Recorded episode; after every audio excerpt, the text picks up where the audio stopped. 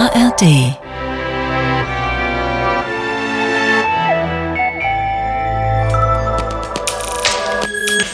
Ein unvermeidlicher Gast. Das unvermeidliche Thema. The End. Ein Radio 1 Podcast auf Leben und Tod.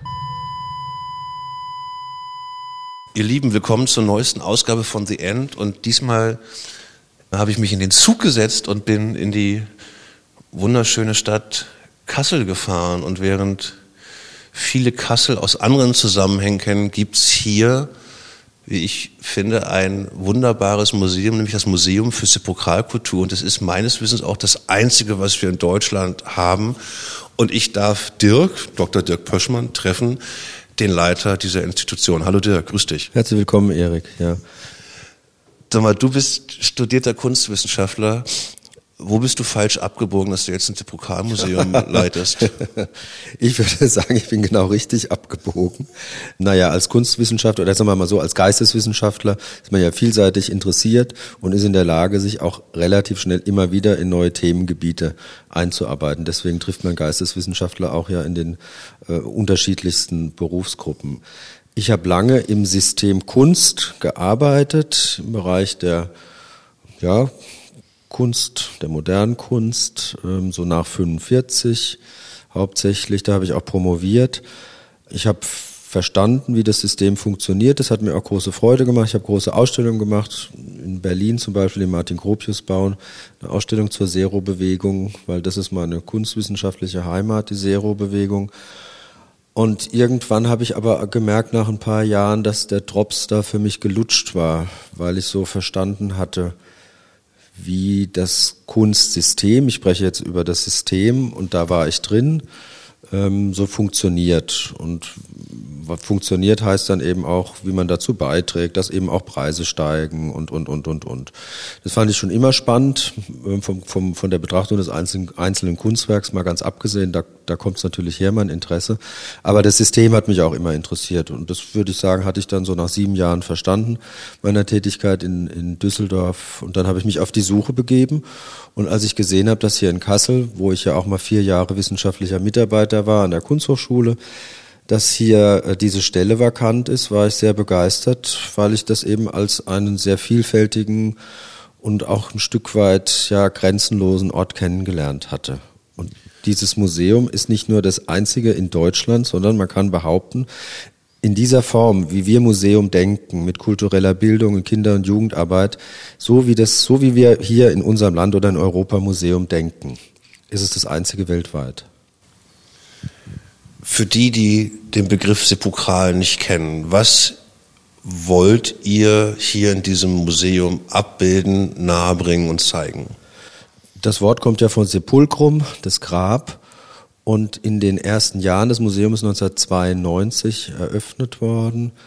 Der Träger des Museums ist die Arbeitsgemeinschaft Friedhof und Denkmal. Da sind Menschen Mitglied, die sind Grabmalgestalter, also Steinmetze, Friedhofsgärtner, Friedhofsverwalter, Menschen, die im Hospiz arbeiten. Und ähm, am Anfang war das ein Museum, wo eigentlich so die Geschichte der Bestattungskultur stark präsent war. Auch schon zeitgenössische Kunst als Reflexionsrahmen, aber sehr stark hm, die Bestattungsgeschichte, auch wie ein Grab gestaltet ist und wie sich Grabsteine entwickelt haben. Und es hat ungefähr zehn Jahre gedauert, bis dann eben diejenigen, die hier gearbeitet haben mit der Ausstellung Last Minute, verstanden haben, dass die Perspektive unbedingt zu erweitern ist. Also nicht die historische Perspektive, so die klassische, von der Antike bis heute, sondern sich zu fragen, was ist heute gerade relevant, wo haben wir ein Problem, wo können wir was lernen? Und dann nehmen wir so ein Thema auf und gucken natürlich dann auch in die Historie. Aber das hat einen anderen, anderen Bezug bekommen. Und somit ist die, die Gegenwärtigkeit und die Frage, wie sich Endlichkeitsbewusstsein in unserer Gesellschaft abbildet, eigentlich so unser Kerngeschäft. Also für die, die leider noch nie hier waren, was, was ihr schafft. Und ich weiß, über Ausstellungen zu reden, die man nicht sieht. Ich finde das ganz schön, wie ihr neben äh, historischen Sargkutschen, einem alten Leichenwagen, äh, historischen Grabsteinen, äh, auch den Bezug schafft herzustellen zu dann modernen Themen, wie gerade ist die Sonderausstellung Trost. Also ich habe beides. Ich habe quasi das, mit dem wir alle umgehen müssen, nämlich irgendein Ort des Friedhofs und aber auch dem, was der Friedhof leisten soll. Ist das so der Ansatz, den ihr sucht? Ja, ich meine, es gab jetzt ja 120 Sonderausstellungen in den letzten ähm, 31 Jahren, seit das Museum existiert und das Beispiel Trost ist ein gutes, weil der Trost war noch nie Protagonist. Der war immer Nebendarsteller natürlich, weil das Thema Trost eine große Relevanz hat ähm, in, in der, im, im, im Umfeld von Sterbekultur und Bestattungskultur. Ausstellung zum Thema Suizid war sehr wichtig für uns im letzten und vorletzten Jahr. Also eigentlich schauen wir mittlerweile, versuchen wir so am Puls der Zeit zu sein und zu gucken, was treibt uns gerade als Gesellschaft im Kontext mit dem Umgang der Endlichkeit um. Wo gibt es Tabus, wie durchaus beim Thema Suizid oder Stigmatisierung auf jeden Fall. Habt ihr, da, habt ihr da Grenzerfahrungen gemacht oder Reaktionen bekommen, die euch Grenzen aufgezeigt haben? Das war sicherlich die, die schwierigste Ausstellung, die wir hier je realisiert haben. Wir haben sie sehr lange vorbereitet und die Erfahrung, unsere Themen sind ja nie einfach in dem Sinne, aber das war schon besonders. Unsere Erfahrung war, entweder blieben die Türen, wenn wir irgendwo angefragt haben, wegen was auch immer, fest verschlossen oder sie haben sich ganz weit geöffnet. Und der Grund war immer derselbe, persönliche Betroffenheit. Entweder wollte man nie mehr mal was mit dem Thema zu tun haben aufgrund persönlicher Betroffenheit oder man hat verstanden, eben aufgrund von persönlicher Betroffenheit, dass es ganz wichtig ist, dass dieses Thema mehr in die Öffentlichkeit kommt. Du hast gerade was, was, was Spannendes gesagt, was, wo mich interessiert, wie ihr da rangeht. Wenn du sagst, ihr versucht im Kosmos des Sterbens an den Puls der Zeit zu gehen. Ne? Also wie, wie geht da Dirk mit seinem Team vor, wenn ihr sagt, wir versuchen ein Gefühl dafür zu bekommen, wo der gesellschaftliche Diskurs gerade ist oder wo er unterstützt werden soll. Ist es was, was du aus dem Bauchgefühl machst? Geht ihr da empirisch vor? Ich würde sagen, das ist ganz viel Bauchgefühl. Das ist ja auch was, was Künstler und Künstlerinnen leisten können. Also da auch schon was auf einer anderen Ebene wahrzunehmen, ähm, wenn es vielleicht noch nicht so ganz klar sichtbar ist. Und ähm, jetzt Beispiel Trost war es so, dass ich im Gespräch mit einem Philosophen war, der hatte hier Jean-Pierre Wills, der hatte hier einen Vortrag gehalten zum Thema Sterbehilfe in der Suizidausstellung. Wir haben so gequatscht und dann sagte er, er ist dabei oder überlegt, ein Buch zum Thema Trost zu schreiben. Und dann habe ich sofort gesagt, ja, super Thema. Ähm, da, da denke ich auch schon so lange drüber nach, ob unsere Gesellschaft die Fähigkeit zum Trösten verliert. Und was ist das eigentlich? Ist auch gar nicht so einfach in Worte zu fassen. Also es sind manchmal einfach auch Zufälle, so dass man dann in dem Falle jetzt gemeinsam gesagt hat, okay, ich schreibe ein Buch und ihr macht eine Ausstellung dazu und versucht eben dieses Thema ästhetisch zu vermitteln. Gleichzeitig beobachten ja alle, die hier im Haus arbeiten. Wie viele seid ihr mittlerweile? Ja, wir sind gar nicht so viele. Wir haben einen Direktor, der ist Kunstwissenschaftler. Wir haben eine Kustodin, die kümmert sich um die Sammlung, die ist Ethnologin. Ähm, dann haben wir jemanden, der macht die Museumspädagogik. Und dann haben wir eine Kollegin, die jetzt als eine Projektstelle hat und dann noch eine halbe Stelle. Das sind die, die, die inhaltlich arbeiten. Das heißt, wir holen uns natürlich auch Expertise von außen. Jetzt haben wir mit einer Berliner Künstlerin und Kuratorin, mit der Ella Ziegler gemeinsam zum dritten Mal gearbeitet, die uns unterstützt hat bei der Ausstellung Trost. Da gibt's unterschiedliche Formate. Aber wir so als Kernteam gucken natürlich schon gerade, was ist virulent oder was ist das nächste, was da kommen könnte. Und so sind wir jetzt auch im Rahmen unserer Sanierung. Wenn wir 20 27 wieder eröffnen wollen und hoffentlich können, dann ist ja auch so eine Frage, was wird denn die erste Sonderausstellung das musst sein? Du sagen, ihr macht jetzt, ihr, ihr, habt, ihr habt eine Grundsanierung vor euch. Genau, genau. Das heißt, die, die es jetzt hören, wie doll müssen die sich beeilen, um euch noch besuchen zu können? Ja, ich denke, dass wir in der Zeit 25, 26, 27 bauen. Wo wir dann sind, weiß ich gerade noch nicht. Ob wir hier sind, oder ich würde mir wünschen bei C und A im dritten Stock, weil die haben Platz und wir werden mal, wir werden mal in der Innenstadt. Okay, ihr werdet quasi ausgelagert in dem Zeitraum. Wir können auch bleiben, aber das verlängert natürlich die Bauzeit und damit auch die Kosten. Und ich fände es durchaus spannend, einfach mal innerhalb dieser Zeit an einem ganz anderen Ort zu sein, um Menschen zu erreichen, die halt in dem Kulturkontext sich auch überhaupt nicht bewegen. Wenn du über Trost sprichst, gehen bei mir natürlich auch die Ohren auf, weil das ist was, was ich in der Begleitung von Familien sehe, wie sich verändernde gesellschaftliche Strukturen Trost oder Bedürfnis nach Trost verändern, weil das ganz häufig ist zumindest mein Eindruck, im Falle von einem Verlust, wenn so über ganz große Sachen nachgedacht wird, häufig dieses ganz Kleine, das ist, wonach eigentlich gesucht wird. Und ich hatte letztens eine Zahl, die mich geschockt hat, dass wir gehen davon aus, dass aktuell weltweit 330 Millionen Menschen ohne soziale Kontakte außerhalb von Dienstleistungen leben.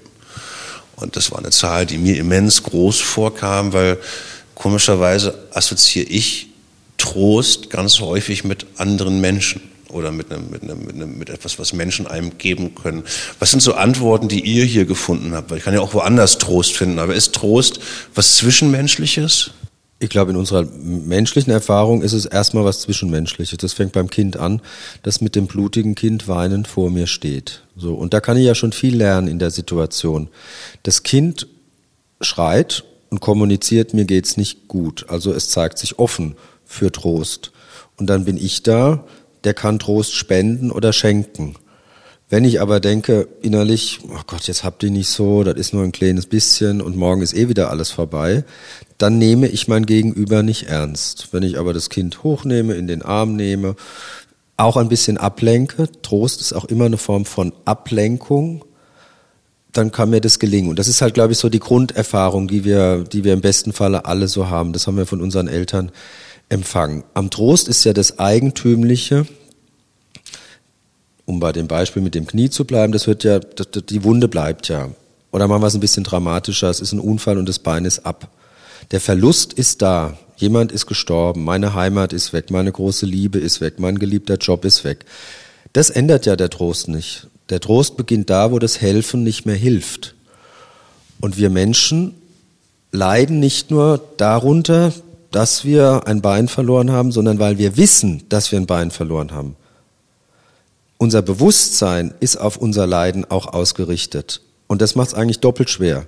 Ich unterstelle dem dreibeinigen Hund, mit dem ich noch nicht gesprochen habe, aber wenn ich sie so sehe, dass der relativ fröhlich mit den vierbeinigen rumspringt und nicht die ganze Zeit denkt, wie war das schön, als ich früher noch vier Beine hatte, alle anderen haben vier Beine und so weiter. Also das Bewusstsein, das wir von unserem Leiden haben, macht es umso schwerer mit dem Leiden umzugehen und da setzt der Trost an.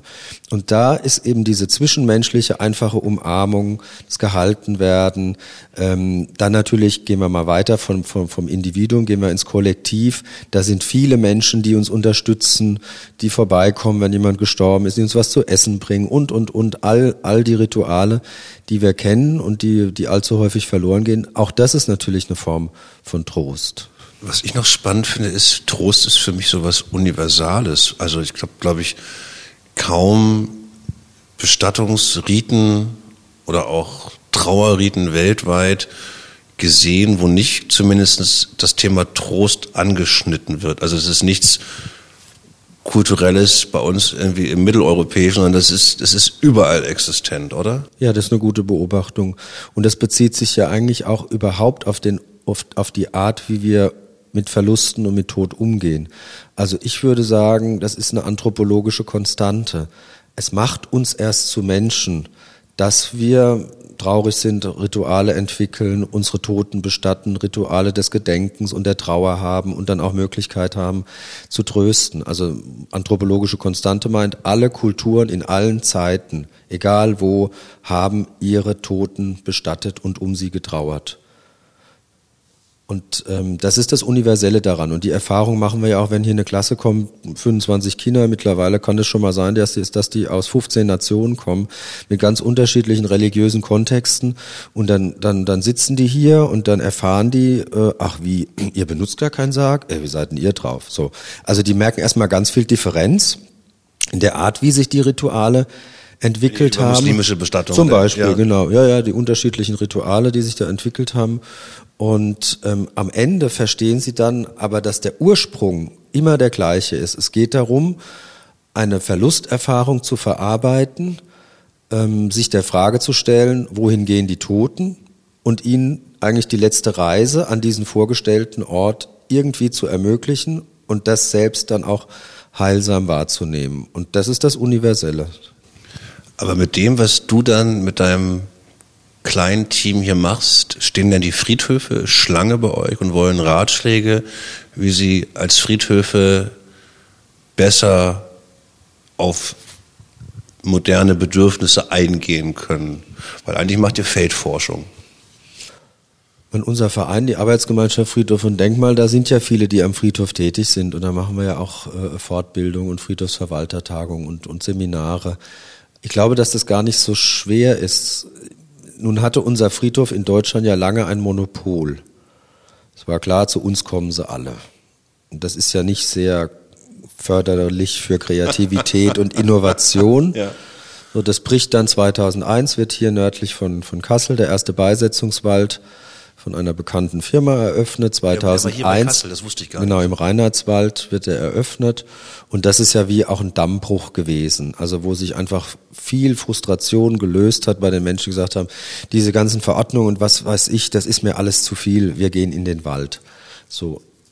Ich glaube, die Friedhöfe, die verstanden haben, dass natürlich ein Friedhof eine Grundstruktur braucht, der muss funktionieren, da kommen viele Menschen zusammen, das muss irgendwie geregelt sein. Aber dass die Nutzer und damit die Trauernden oder auch schon die zukünftig Toten, die vielleicht da ein Grabmal als Pate übernehmen und sich schon zu Lebzeiten darum kümmern. Dieser Perspektivwechsel ist essentiell und der ist bei uns auch im Verein passiert. Also zu sagen, der Friedhof hat seine, seine Gründe, warum der existiert, aber ein Friedhof ist kein Finanzamt sondern da geht es um was ganz darf ich, das, darf ich das zitieren in Zukunft? Ja, gerne. Es geht um was ganz Existenzielles und da müssen die Menschen mit ihren Bedürfnissen im Vordergrund stehen, die warum auch immer für sich entschieden haben, dass sie einen Teil ihrer Trauerarbeit an diesem Ort, an einem Grab dann auch leben wollen. Und wenn ich, wenn ich die im Blick dürfen, habe. Das ist immer so, dürfen. Ja, ja, dürfen. Ja, und wenn ich die im Blick habe, dann glaube ich, wird sich, wird sich vieles leichter ergeben wenn du mir sagst, Erik, das ist, ich bin immer großer Fan gar nicht darüber, über Sachen zu meckern, sondern eher nach, nach guten Beispielen zu schauen. Wo siehst du Friedhöfe in Deutschland, wo du sagst, die haben das toll gemacht? Wenn ihr euch mal einen Friedhof anschauen wollt, die verstanden haben, wie sich diese ganzen Sachen, die du gerade beschrieben hast, ne, die sehe ich auch in meiner Arbeit. Und ich bin mittlerweile wahrscheinlich je länger ich es mache, umso besser finde ich Friedhöfe, weil ich aber eben ganz tolle Friedhöfe kennenlernen durfte.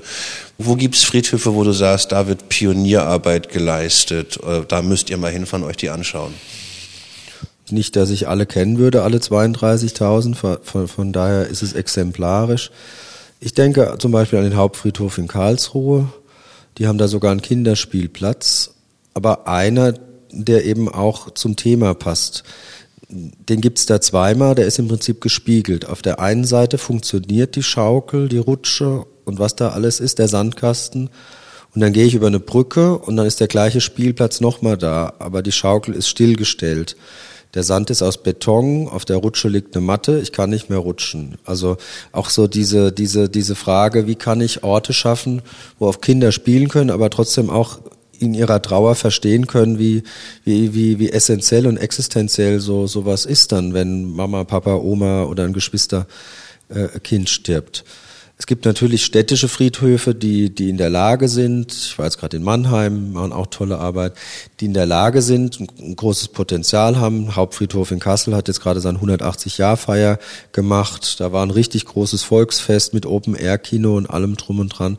Also sich zu öffnen und zu sagen, das ist ein Ort auch für die Lebenden und dieser Friedhof hat eine große Bedeutung. Hamburg-Ohlsdorf, natürlich passieren da viele Projekte, die ganz toll sind.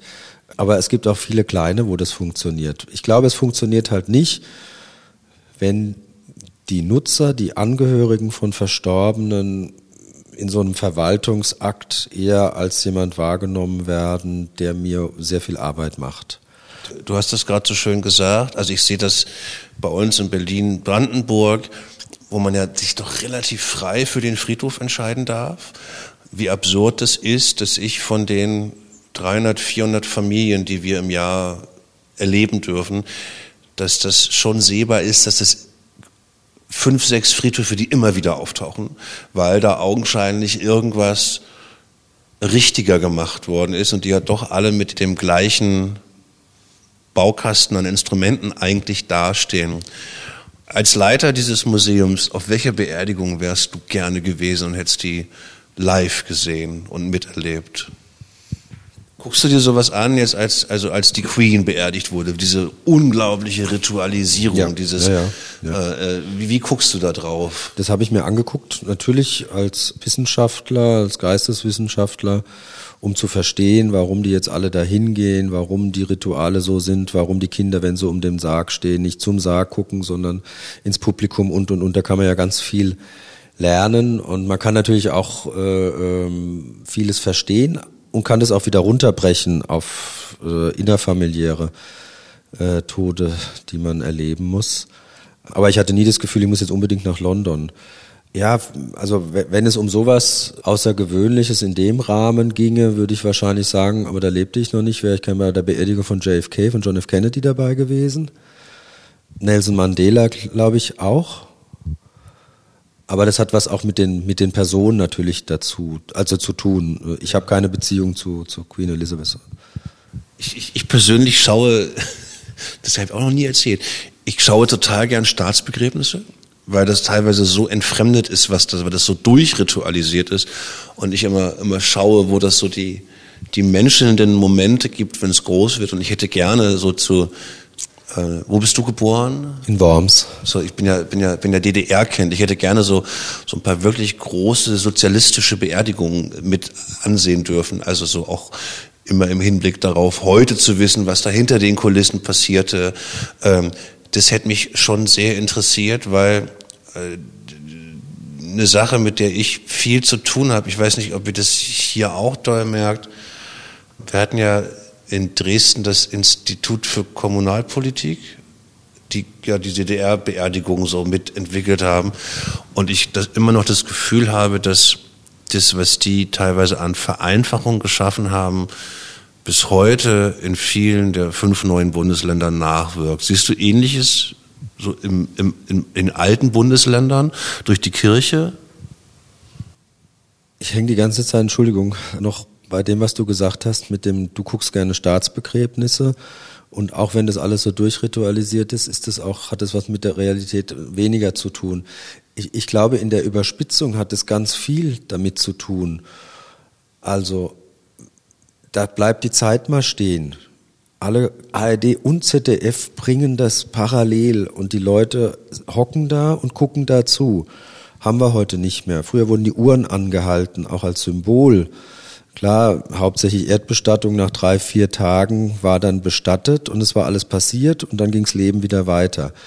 Ähm, ist jetzt schwierig dann bei einer Kremation, wenn die Dauer so lange ist, dann für acht Wochen die, die Zeit anzuhalten. Aber das sind so kleine Punkte. Oder dieses, warum gehen diese 750.000 oder diese eine Million, warum laufen die alle, defilieren die alle an diesem geschlossenen Sarkophag vorbei? Von dem wir, also natürlich wird die da drin gelegen haben, aber beim, bei, beim, beim verstorbenen Ex-Papst, äh, dem emeritierten Bist du da Papst. wieder bei Trost, also gerade bei der Queen, ne? also wo da wirklich, für einige war das sicherlich auch ein öffentliches Ereignis, also ich, hab, ich erinnere mich jetzt an Bilder von David Beckham, der dahin geflogen ist, äh, der aber die Queen auch persönlich kannte, also das scheint ja dann doch was,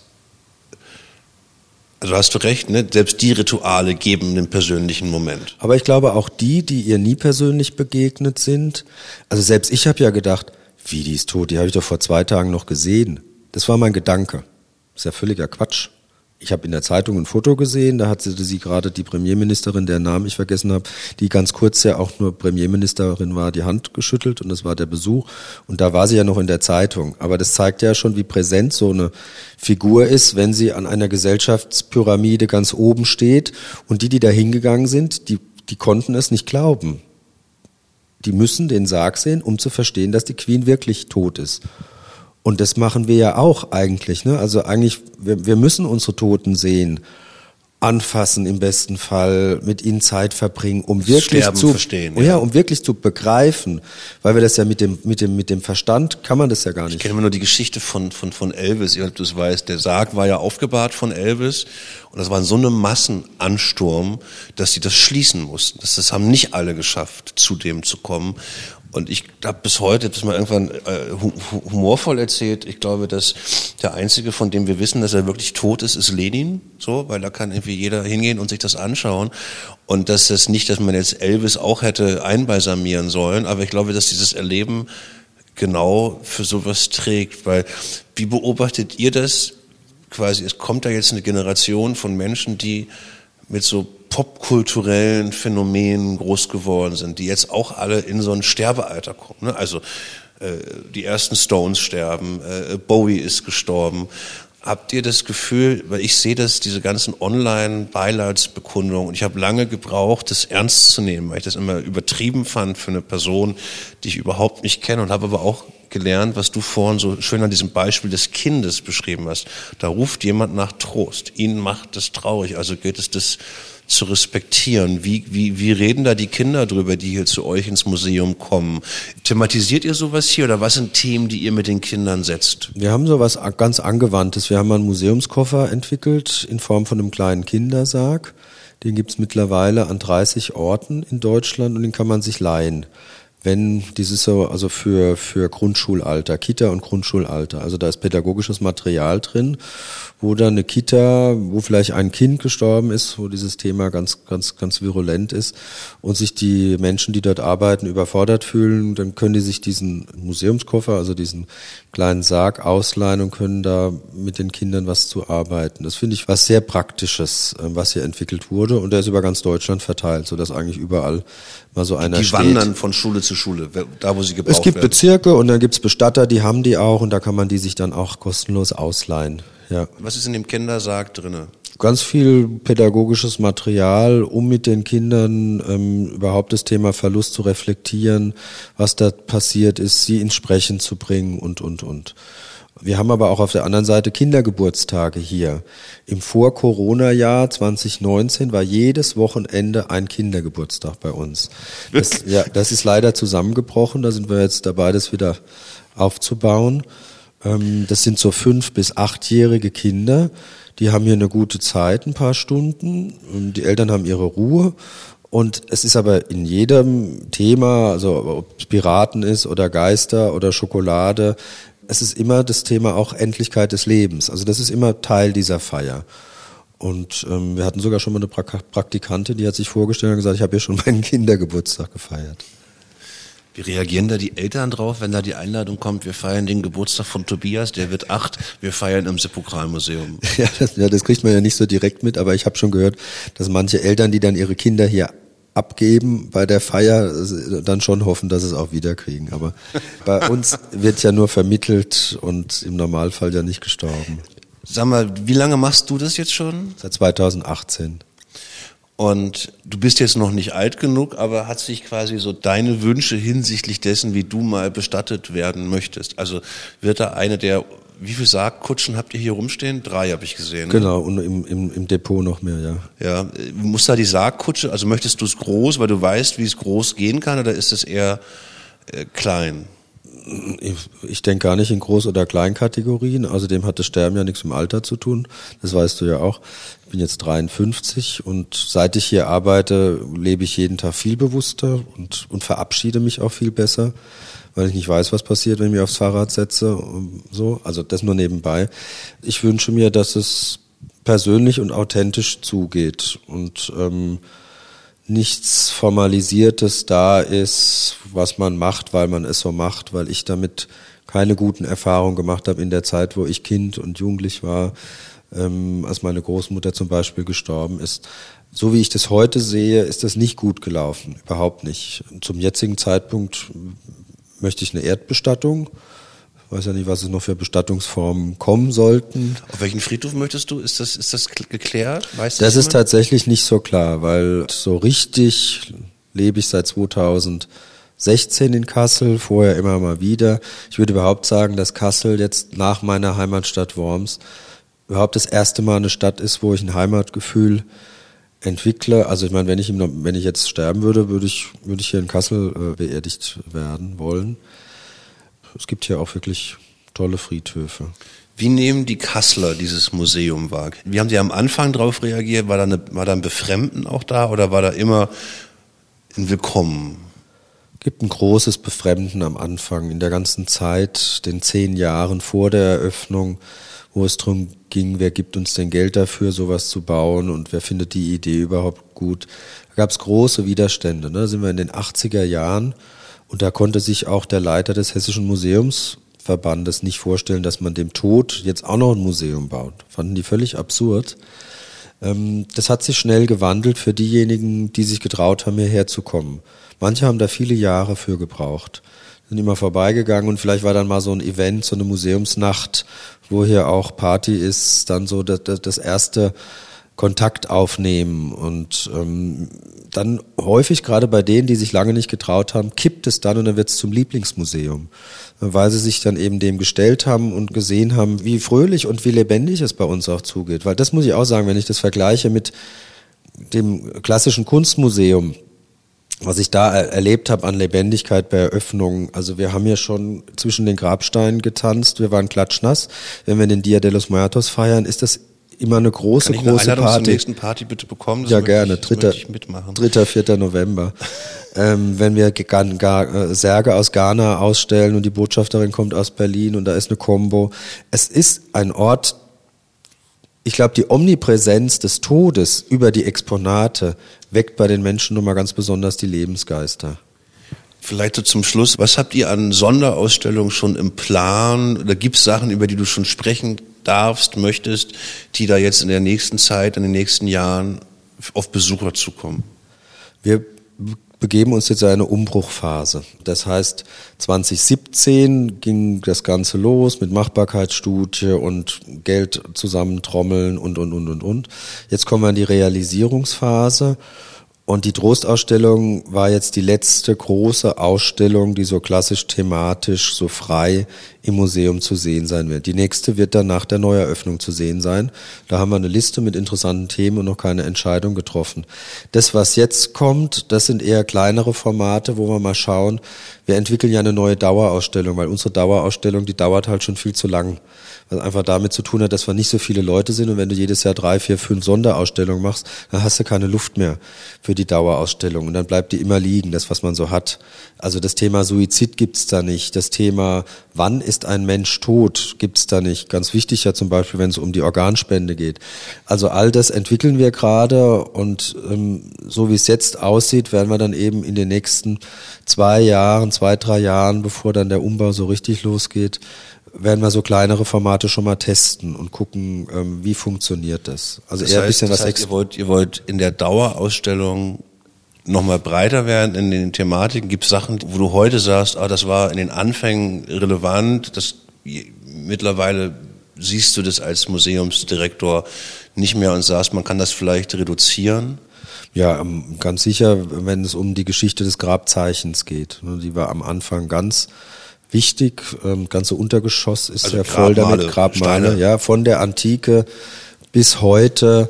Also da müssen wir viel exemplarischer arbeiten ähm, und dann eher gucken, was sind denn neue Formen des Grabzeichens, des Grabmals, die dann eben auch was Heilsames entwickeln können.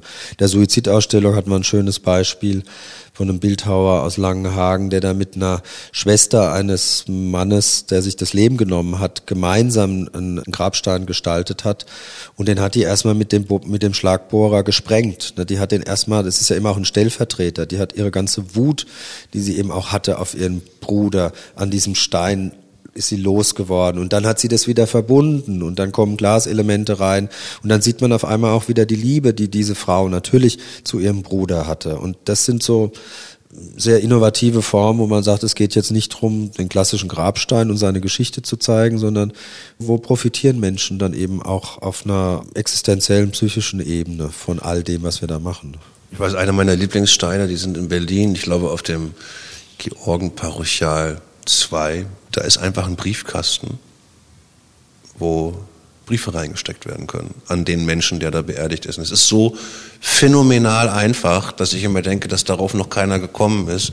Und das Interessante ist, es ist eine junge Frau, die da beerdigt ist und die Eltern, also alle wissen, dass die Briefe, die dort landen, kommen bei den Eltern an. Ja, und man kann dann entscheiden, ob die gelesen werden sollen oder nicht. Und ich dann auch immer wieder fasziniert drauf schaue, wie sich in solchen Sachen Trost finden lassen kann. Da bist du wieder bei Trost als Thematik. Was, wie, wie fand deine Familie die Idee, als du angefangen hast, hier zu arbeiten? Wenn du jetzt nach Hause gehst, für die ist das mittlerweile Alltag, dass Papa sich mit Grabsteinen und Kutschen und Trostausstellungen umgibt? Für die ist das mittlerweile äh, Alltag. Alltag, ja. Meine, gut, meine Tochter ist jetzt gerade drei geworden. Mal gucken, was die denn erzählt, wenn sie 13 ist. Das fand ich schon ganz interessant, weil ich habe ja angedeutet, dass ich nicht aus einer sehr reichen Sepulkralkultur innerhalb der Familie komme, so wo so Rituale wirklich auch in so einem heilsamen Sinne gelebt wurden. Nee, da gab es eine große Offenheit und so ein Mitgehen auch mit den Themen. Nee, da fühle ich mich eigentlich von der ganzen Familie toll unterstützt auch. Und hast du manchmal genug von den Themen? Also kannst du, kannst du abschalten, weil wenn es immer da ist, wo sind die Punkte, wo du mal den Tod nicht in deinem Leben hast? Ach, das gibt's ganz häufig. Das passiert. Ich meine, klar, jetzt war ich am Samstag am 50. Geburtstag von der Frau meines ältesten Freundes. Und da muss man sich natürlich schon genau überlegen, wenn man das erste Mal mit fremden Menschen nach dem Buffet irgendwie am Tisch sitzt, ob man dann sagt, was man macht. Das ist eine bewusste Entscheidung, weil natürlich in dem Moment, wo du sagst, dass du so ein Museum leitest, dann spricht man erstmal eine Stunde drüber. Aber das ist meistens auch sehr toll, wenn man das macht, wo man dann auch wiederum merkt, dass natürlich das, was man tut, ganz viel mit einem selbst zu tun hat. Und da ist dann auch eine Substanz. Ist vielleicht Aber besser. ich kenne das von mir auch, dass du auf Partys dir sehr wohl überlegst, also ob du sagst, ich bin Unternehmer oder ich bin Bestatter, so äh, äh um diese Fragen auszugehen. Ey Dirk, ich wünsche euch für den Umbau alles nur erdenklich Gute und für alle die, die noch nicht hier waren. Also bis Ende des Jahres nach Kassel fahren, nochmal ins Stammhaus gehen. Die Trostausstellung läuft noch bis Herbst, genau. Und dann sind wir ja auch noch ein bisschen da. Also das nächste Jahr auf jeden Fall noch mit kleineren Ausstellungsformaten. Und dann müssen wir mal gucken. Vielleicht sind wir dann auch mal in der Innenstadt und sind so richtig in der Konsumlandschaft. Und weil ich weiß, dass uns viele Leute aus dem Bildungsbereich hören, also für Klassen etc. habt ihr separate Angebote, die sollen sich einfach bei euch über die Webseite sepulkralmuseum.de melden. Genau, genau. Das ist ein wichtiger Schwerpunkt bei uns, dann auch diese Jugendpädagogik. Dirk, vielen Dank für das Gespräch. Ich danke dir, Erik. Ein guter Abgang ziert die Übung. The End, der Podcast auf Leben und Tod. Bis zum nächsten Mal. Vielleicht.